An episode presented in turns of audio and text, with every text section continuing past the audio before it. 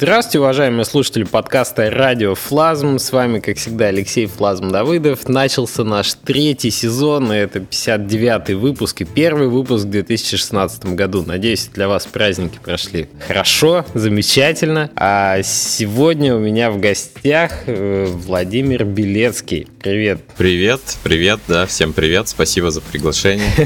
С Владимиром мы познакомились в Минске буквально недавно, хотя вообще проект, который Владимир делает со своим партнером Михаилом, э, человек-лось, Mooseman, вот. Вы, может быть, знаете уже, уже достаточно давно. А, ребята базируются в Перми, можно сказать, почти что земляки, извините, с, с уральских земель. А, будет очень интересно поговорить, потому что проект мне э, на DevGAMM 'е в Минске понравился с самобытностью своей, что ли, какой-то вот э, подоплекой мифологической. И, в общем, сейчас обо всем этом поговорим. Владимир, как все начиналось? Как вы решили делать вообще игру? Ну, э, начиналось все довольно спонтанно. Когда были майские праздники в прошлом году, я решил сделать небольшую какую-нибудь игру в свободное время. Э, что-то вроде своего собственного Ludum Dare. Угу. И я решил сделать раннер.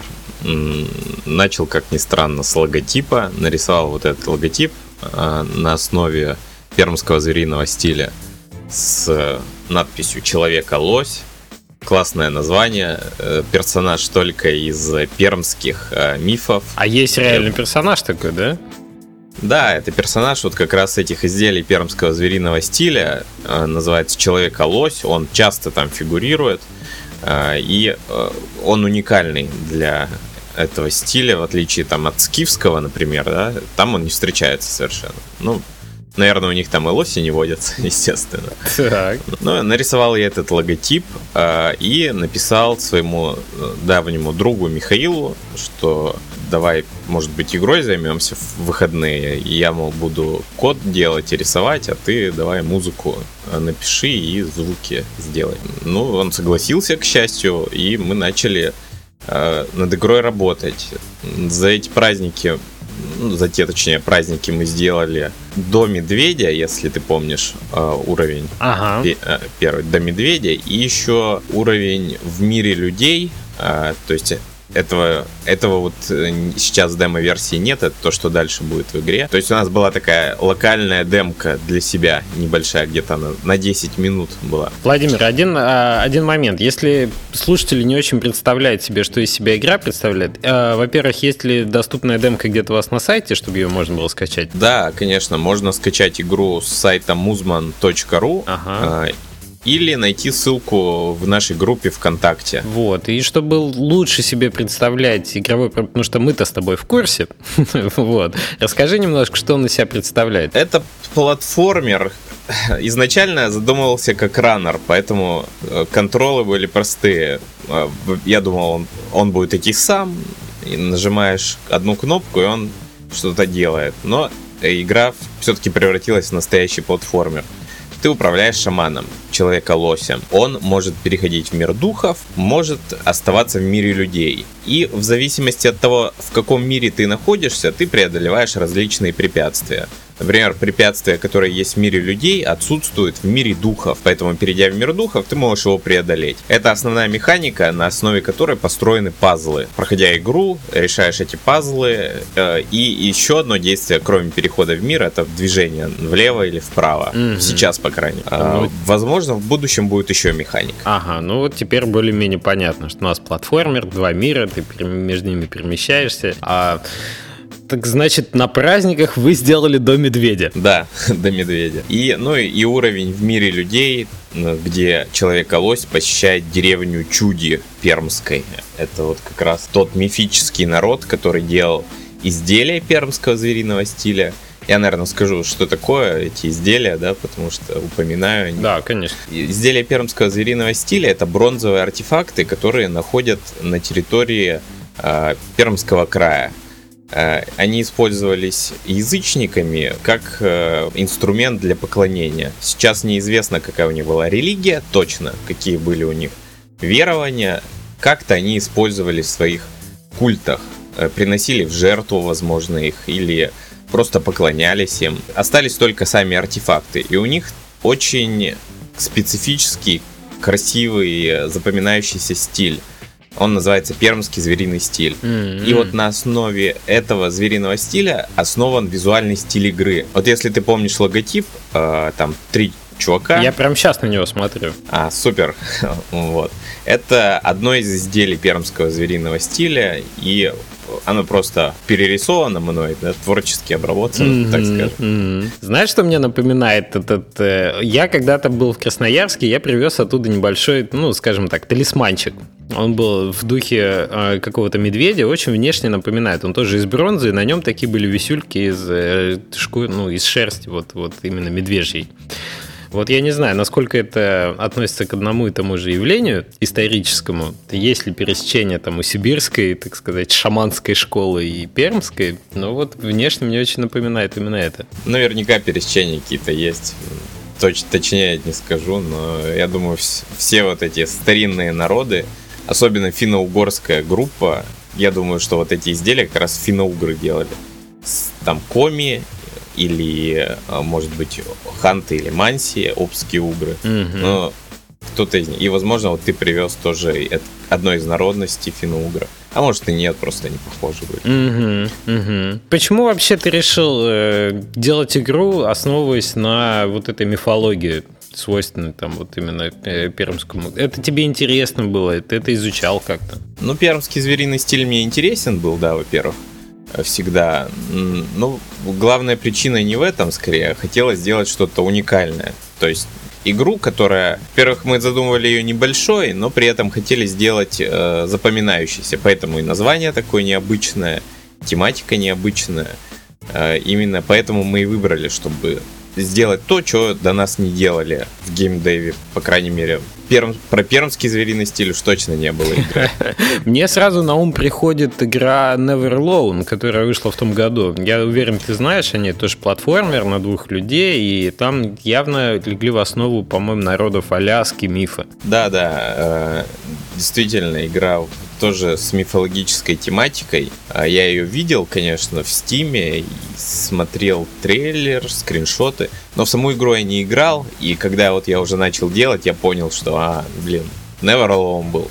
Наверное, скажут, что клон Alone. Мы общались с э, создателями, повезло пообщаться с создателями на Gamescom в 2014 году Alone, и они действительно увлеченно рассказывали о том, что они больше там 40 э, разных людей, вот именно этнических представителей, да, этой, этой, этой группы, этих племен, вот, поучаствовали в этом. То есть они туда ездили, они их опрашивали, они записывали звуки, еще что-то. Ну, то есть вот именно была проделана серьезная работа, э, чтобы окунуться в этот пласт информационный, исторический, мифологический, и как-то это достойно именно представить. То есть это такой был, знаешь, native э, proof а, от этих племен, что действительно все вот канонично выдержано в том виде, в котором, ну, это не просто какая-то аппликация, а это действительно вот от так сказать, этих мифов.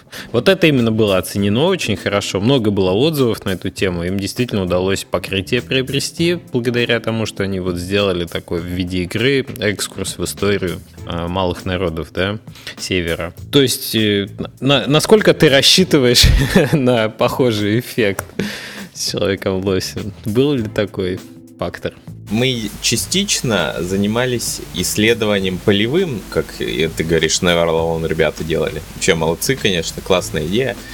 Мы тоже ездили в Чердень, например. Чердень это древний город, один из центров создания изделий пермского звериного стиля. Там есть отличный музей, где э, представлены эти древние изделия. Есть места, где жили эти люди. Но проблема в том, что э, носителей культуры, которую э, несет в себе вот эти артефакты, они, она отсутствует. Есть потомки Коми, возможно, возможно, Ханты и Манси, но это тоже под вопросом. Никто не может сказать, какая именно была мифология в основе этих изделий. Поэтому все, что мы можем, это читать литературу, которая в свою очередь тоже делает попытки реконструкции на основе мифов Коми или хантов обских угров. То есть это такая тоже определенная исследовательская работа, что ли? Ну да, то есть я читаю книги по мифологии Коми и Манси э, постоянно в свободное время, когда не, не работаю над игрой, да, чтобы идеи почерпнуть какие-то. Слушай, а расскажи вообще, кто этот человек-лось по, по этой мифологии? Человек-лось это, видимо, шаман. То есть э, всегда э, человека-лоси, они окружают или богиню, или э, людей, которые представлены на этом артефакте. Возможно, это шаманы. То есть в игре это шаман, по крайней мере, по мифологии игры. Да, если говорить о том, что мы уже реконструируем по-своему и выстраиваем на основе мифологии. Это шаман. Он э, перевоплощается как бы в этого человека-лося, он сам становится как бы представителем мира духов и одновременно представителем мира людей и он может общаться с этими духами, чтобы они воздействовали на окружающий мир. Может быть, эти человека-лоси — это более космические персонажи, потому что они, когда окружают фигуры, которые представлены на артефакте, они как бы небесный свод, что ли, а, представляют, и между их ртов, морд, а, солярные символы часто бывают. То есть, возможно, это просто э, как бы метафора небесного свода, была, сложно сказать. Угу, интересно. А, но на некоторых изделиях там семеро этих человек-лосей, и они едут на каком-то ящере у них в ногах.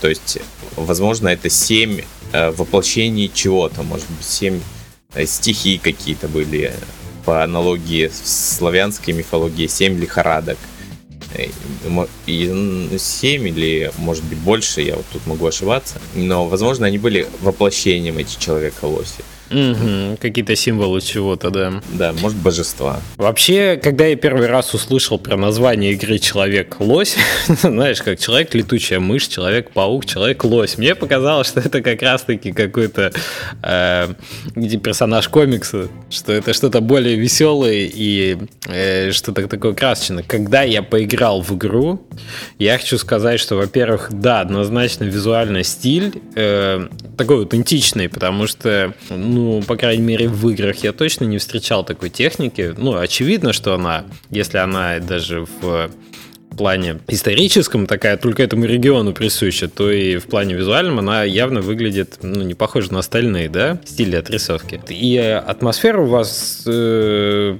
вам удалось создать такую сильную, в частности, наверное, за счет звуки, звука музыки, в частности, за счет вот этого визуального ряда, за счет серьезности происходящего, что понимаешь, в общем, ты находишься внутри какого-то мифа, что это э, пытается тебе сказать о серьезных вещах, очевидно, которые имели да, решающее значение для людей того времени. А, то есть изначально была такая задача, что ли, вот какую-то такую серьезную подачу дать. Это больше не, не совсем игровая даже такая штука, это что, что-то больше, может быть. Ну да, у нас изначально был фокус на погружении в этот игровой мир. То есть, когда я представил эту игру, как э, вот эта камера опускается в этот э, темный лес, где в первый раз ты видишь человека лоси, и как тебя затягивает в этот мир э, духов, вот сразу такая родилась картинка вместе с этим логотипом, и уже в, к этому мы стремились, по крайней мере. Но тут где-то получилось, где-то не получилось. Но вот Миша сделал очень крутую музыку с крутейшими звуками, и это все как-то вместе дает вот такой эффект погружения, я надеюсь, по крайней мере. Дает, дает. Тут еще такой момент. Мы хотели сделать игру, я говорил, что мы хотели ее сделать отличающейся, и одно вот из отличий это э, отка отказ от того, что есть в платформерах. Это прыжки, это платформы как таковые. То есть он идет всегда снизу вверх, как бы он путешествует по трем мирам. От нижнего Э, мира мертвых к среднему миру людей, и потом будет верхний мир, где живут боги, духи. Вот он через эти три мира путешествует.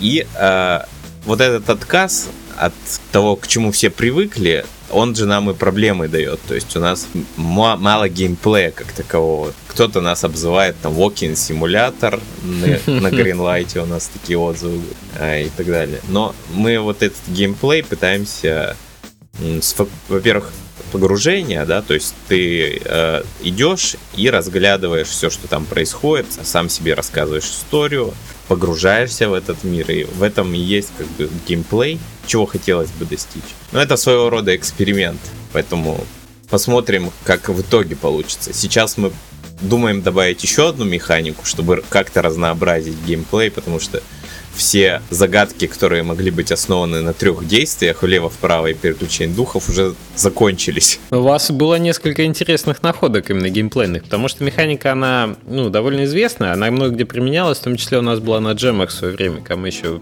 по флеш-играм делали конкурса. И я думал, что я видел, ну, практически все варианты использования, ну, так или иначе, типовых загадок. Но у вас я был приятно удивлен тем, что были какие-то физичные такие головоломки с этим переключением. То есть, ну, довольно довольно интересно и в геймплейном тоже плане. Мне очень понравилось, что Мир Духов, он э, как раз-таки отличался вот этой отрисовкой характерной, да, где эти появлялись а, линии и точки, что вот когда перемещаешься в этот белый мир, ты видишь, что он такой а, сразу, сразу такой а, схематично, что ли, отрисованный. Там все те же, ну, без спойлеров, да, все те же звери, например, которых ты видишь а, как э, тенью, как в Лимбо, может быть, а в обычном мире, то в мире духов какая-то появляется их сущность, там, я не знаю, их дух как раз отрисованный вот этим определенным стилем. А, возвращаясь к геймплею, безусловно, на мой взгляд, есть риск э, за стремясь сделать подачу более серьезную, да, что вы вот отказываетесь от прыжков и такого угарного веселья платформерного, вы можете, например, найти непонимание тех, кто привык именно к такому, ну, то есть к традиционному но, как говорил Генри Форд, если бы я делал то, что хотели люди, у меня получилась более быстрая лошадь. Конечно, эксперименты нужны. Надо, ну что, игроки сами порой не знают, что они хотят, поэтому разработчики и, и делают какие-то хитрые новые ходы. Я считаю, у вас, в принципе, направление интересное. Ну, я согласен, эксперименты нужны, и в нашем случае это наш проект личный, то есть это инди-проект, и мы готовы на риск, что игра никому не понравится, например. То есть мы выставим в стиме, нам скажут, да ну, что за отстой, тра Мы к этому готовы, нас это не пугает, и мы готовы воплотить вот ту идею, которая у нас вначале была в игру, и посмотреть, что из этого получится. Главное, чтобы мы как бы э, были, что ли, удовлетворены результатом, что мы донесли то, что хотели сделать изначально.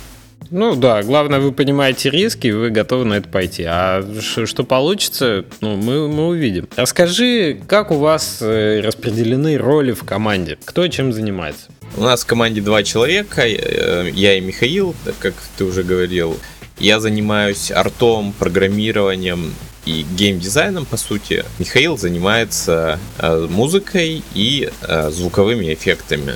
Он это встраивает в игру, настраивает э, этот звуковой скоп, э, звуковую, звуковую картину мира. Э, ну вот, а я занимаюсь остальными вещами. Ну ты, ты, ты тут получается человек и пароход, в смысле программист и дизайнер. Ну да. А кем ты работаешь, э, ну, в ты же в геймдеве тоже работаешь. Мы не сказали, что вы ребята из альтернативы.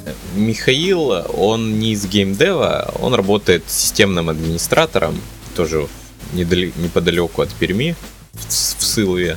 Угу. А, а я работаю в альтернативе танков онлайн создатель компании. Угу. Я работал три года программистом, и сейчас я стал продукт менеджером недавно. То есть я сейчас отвечаю за разработку танков X может, слышал, mm-hmm. но, новый. Да, да, да, да. На Unity реинкарнация. Да, да, да. А, то есть, по большому счету, ты программист, но здесь ты выступаешь и как дизайнер тоже. Да, по специальности я программист изначально. Вообще интересно. И э, ты, в общем, тянешь на себе две эти роли. Э, у тебя был уже опыт какой-то дизайна, или ты только на этом проекте зарисовал? Э, ну, я хотел э, заниматься дизайном одно время, именно дизайном э, не игровым, а дизайн как э, продуктовый дизайн, да, то есть логотипы рисовать, все такое. И у меня был опыт, и когда-то там лет 10 назад я это делал, но вот осталось скиллы определенные в рисовании, поэтому удается применять. Это удобно, когда ты один делаешь игру, у тебя возникла идея, ты ее нарисовал, запрограммировал, она в игре уже все. Ну да, вот эти бейскэмпы, дропбоксы ни к чему, все внутри головы. Скорость передачи зашкаливает, какое там оптоволокно, все по нейронам. Так, значит, распределились у вас роли так. программист и дизайнер ты, а звук, музыка на Михаиле, на твоем партнере. Какой технологии используется, в общем, для разработки? Я думаю, Unity. Да, совершенно верно. С учетом того, что я в альтернативе программировал на Unity, как раз мне было удобно на Unity сделать эту игру в свободное время.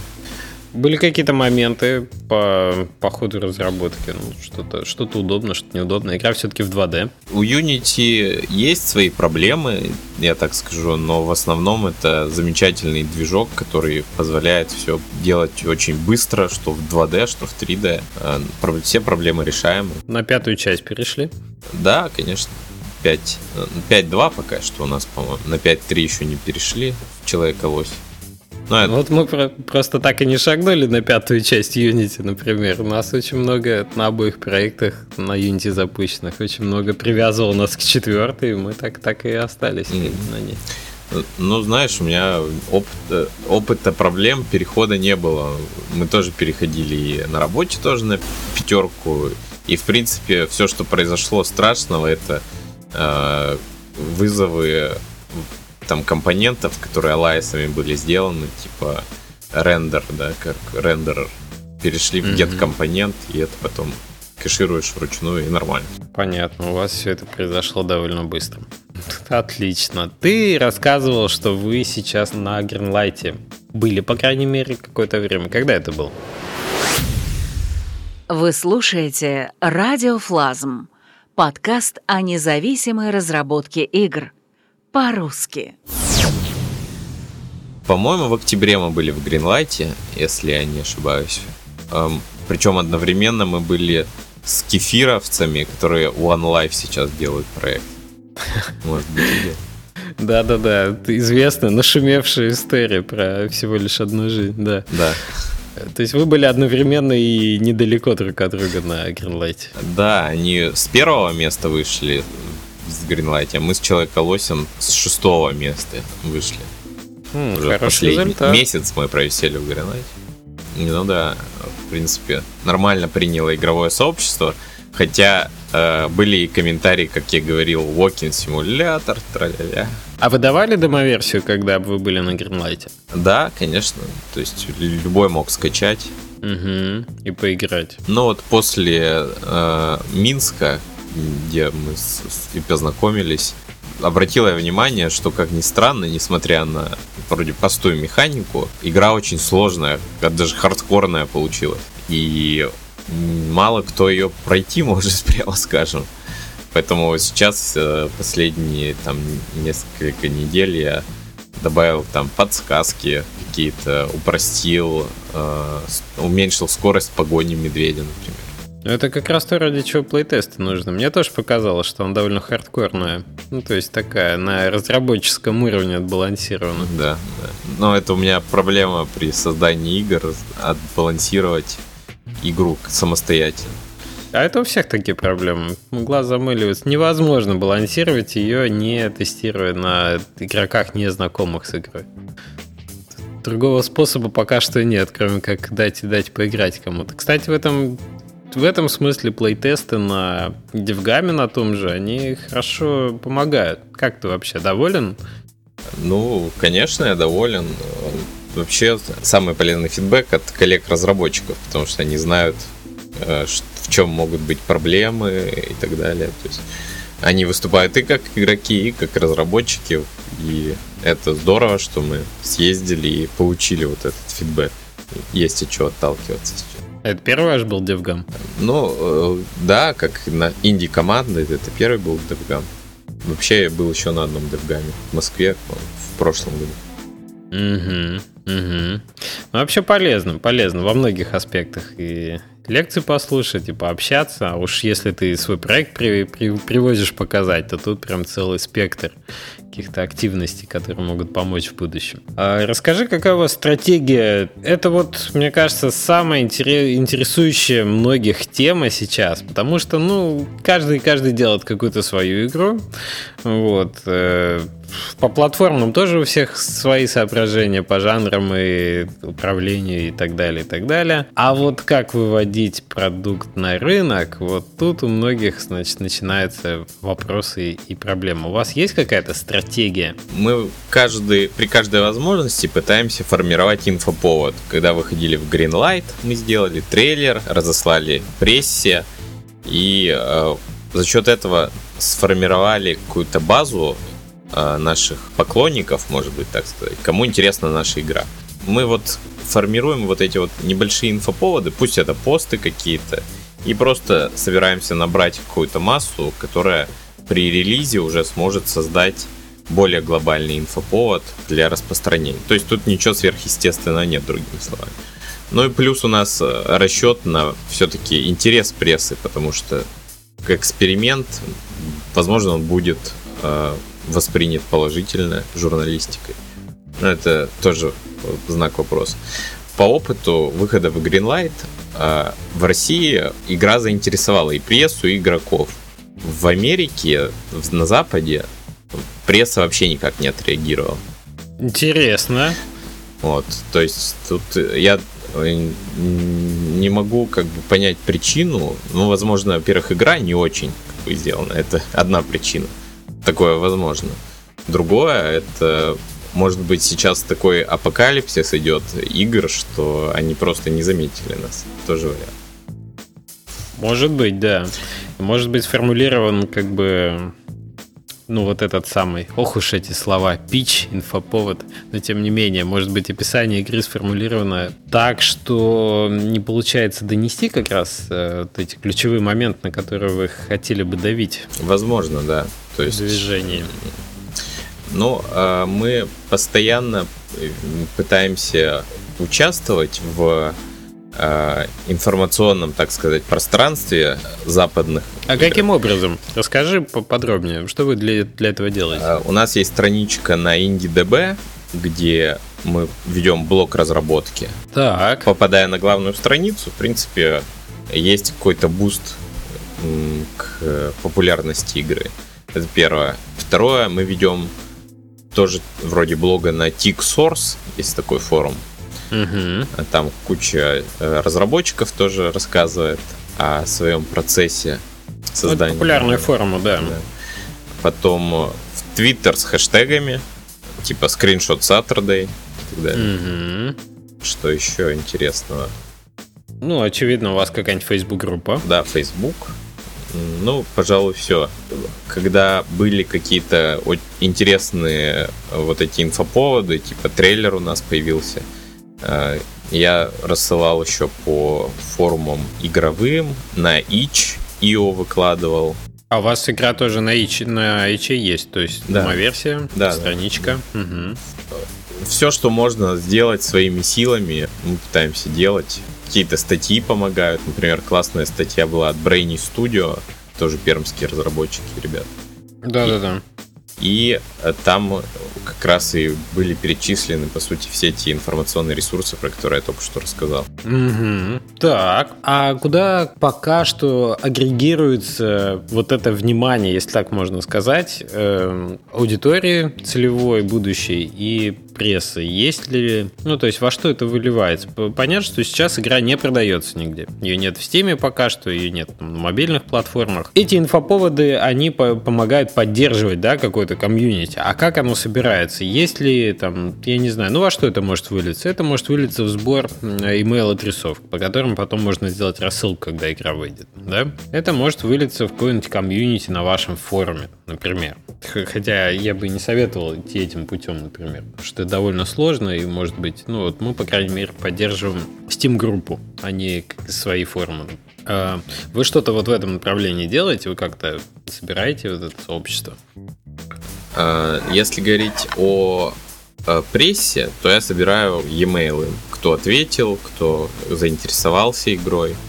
У меня есть список рассылки, кому я рассылаю, ну, не постоянно, да, несколько раз я проводил рассылку.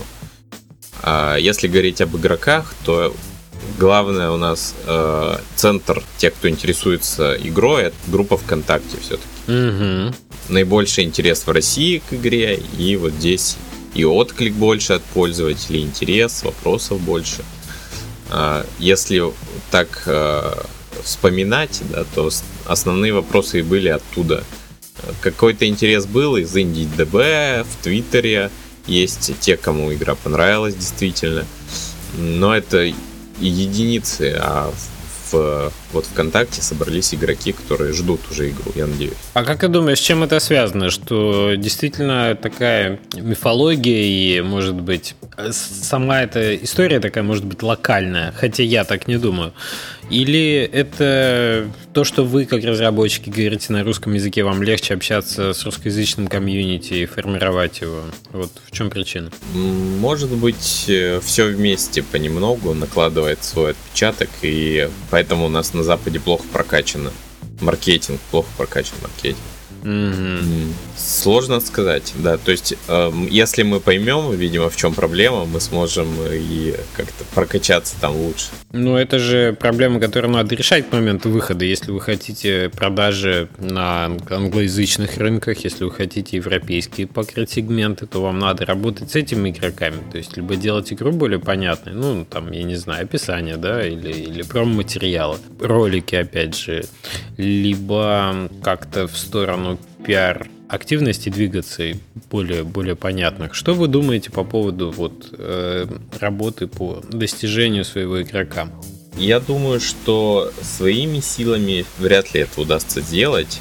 Э, им, именно прийти на широкую, прийти к широкой известности на Западе. Возможно, мы привлечем какое-нибудь агентство на хотя бы короткое время, потому что бюджет у нас очень ограничен, как понятно, с мы инди-разработчик. Может быть, э, так мы будем делать. Но я согласен, что это проблема, которую нужно решать, и этим мы будем заниматься. Благо, время у нас есть. Мы планируем игру сделать к концу этого года. Угу. Так что будем думать. Окей, вернемся к планам тогда. Если ты говорил, что Greenlight вы прошли в октябре, а планируете выпустить все-таки в конце этого года. А чем было обусловлено ну, то, что вы на Greenlight прошли, пошли осенью 2015 года, зная, что игра будет готова только где-то в конце 2016? Может быть, стоило поближе перенести Greenlight к моменту релиза, чтобы, так сказать, саккумулировать вот эти информационные давления на игрока? Я думаю, да. То есть э, стоило Greenlight делать ближе к релизу. Это наша ошибка была, во-первых, потому что мы думали, что игру мы сделаем быстрее э, чем планировалось. То есть я думал, что игру удастся закончить, грубо говоря, к весне. Но когда мы прошли Greenlight, вернулись снова к разработке, стали э, игру продолжать, да, делать, то стало понятно, что планы были, как всегда, оптимистичны. Это точно.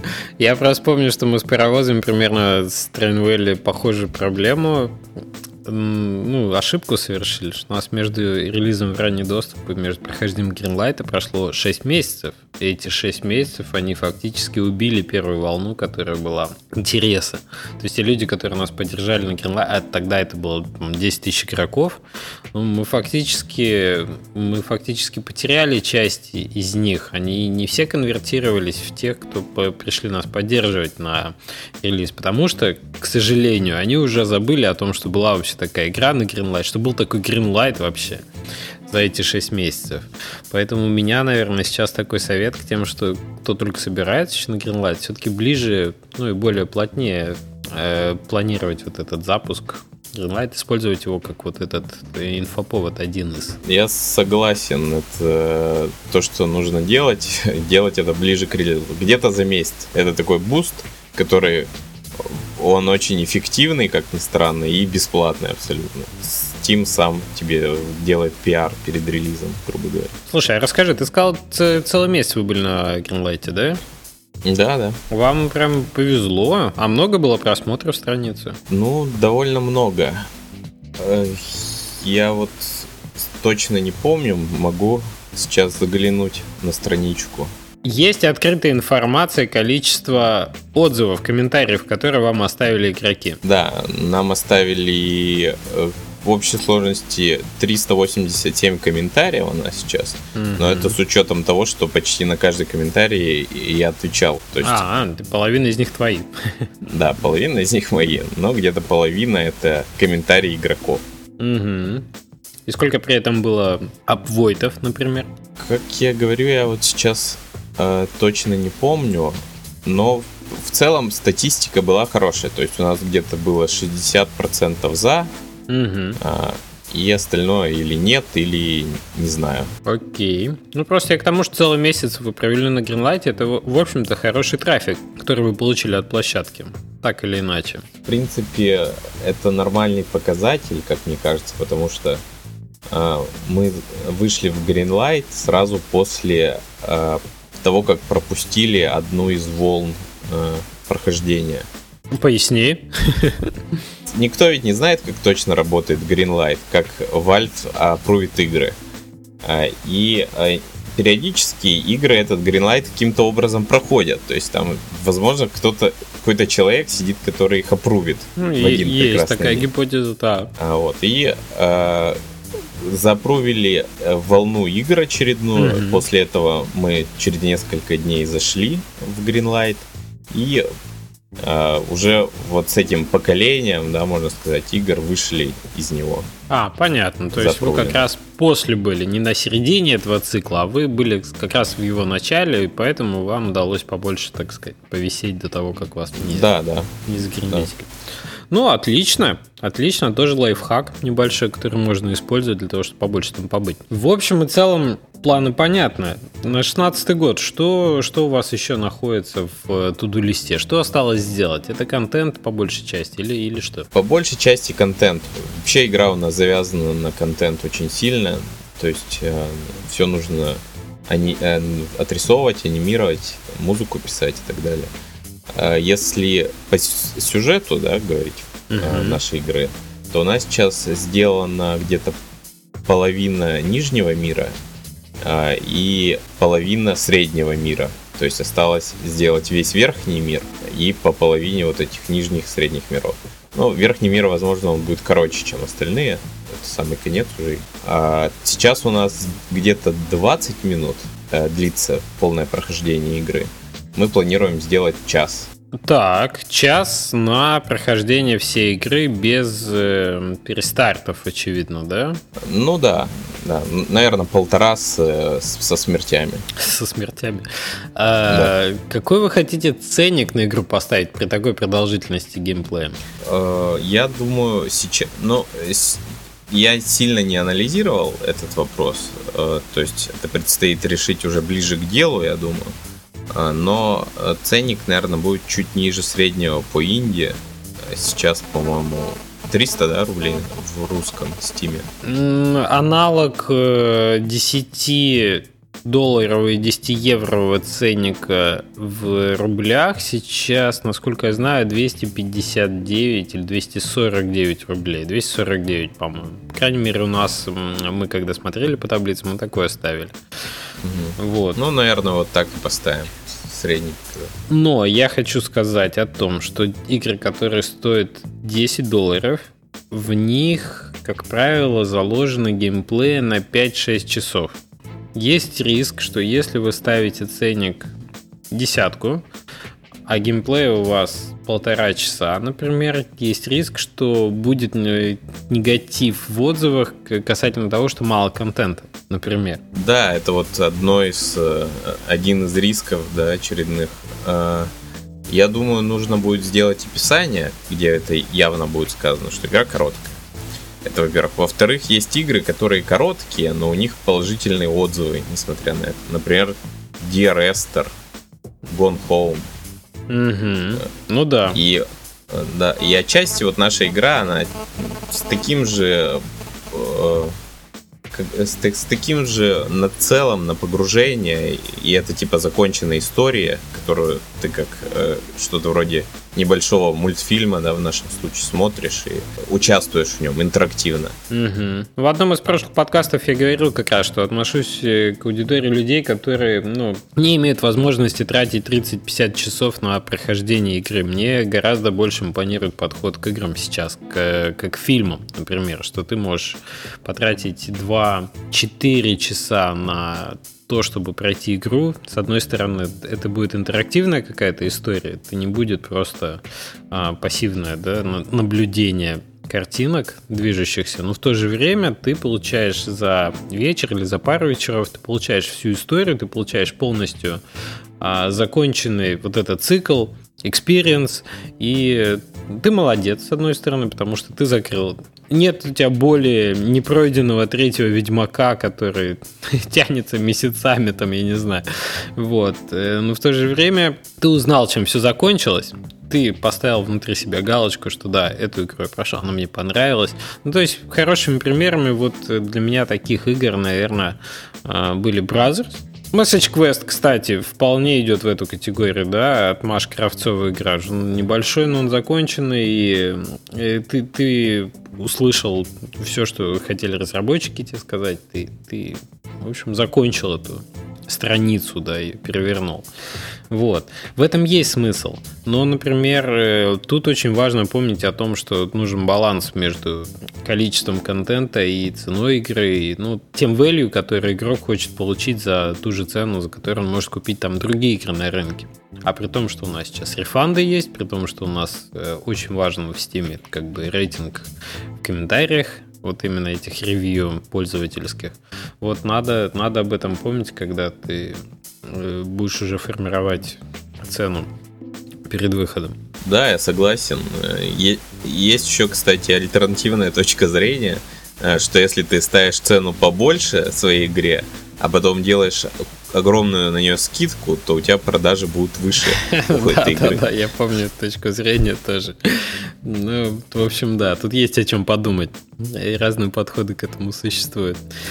Ну что, осталось ли что-то, что мы еще не осветили по разработке? Мне кажется, мы почти за все аспекты поговорили. А, если будут какие-то вопросы от наших слушателей, приходи поотвечать в комментариях.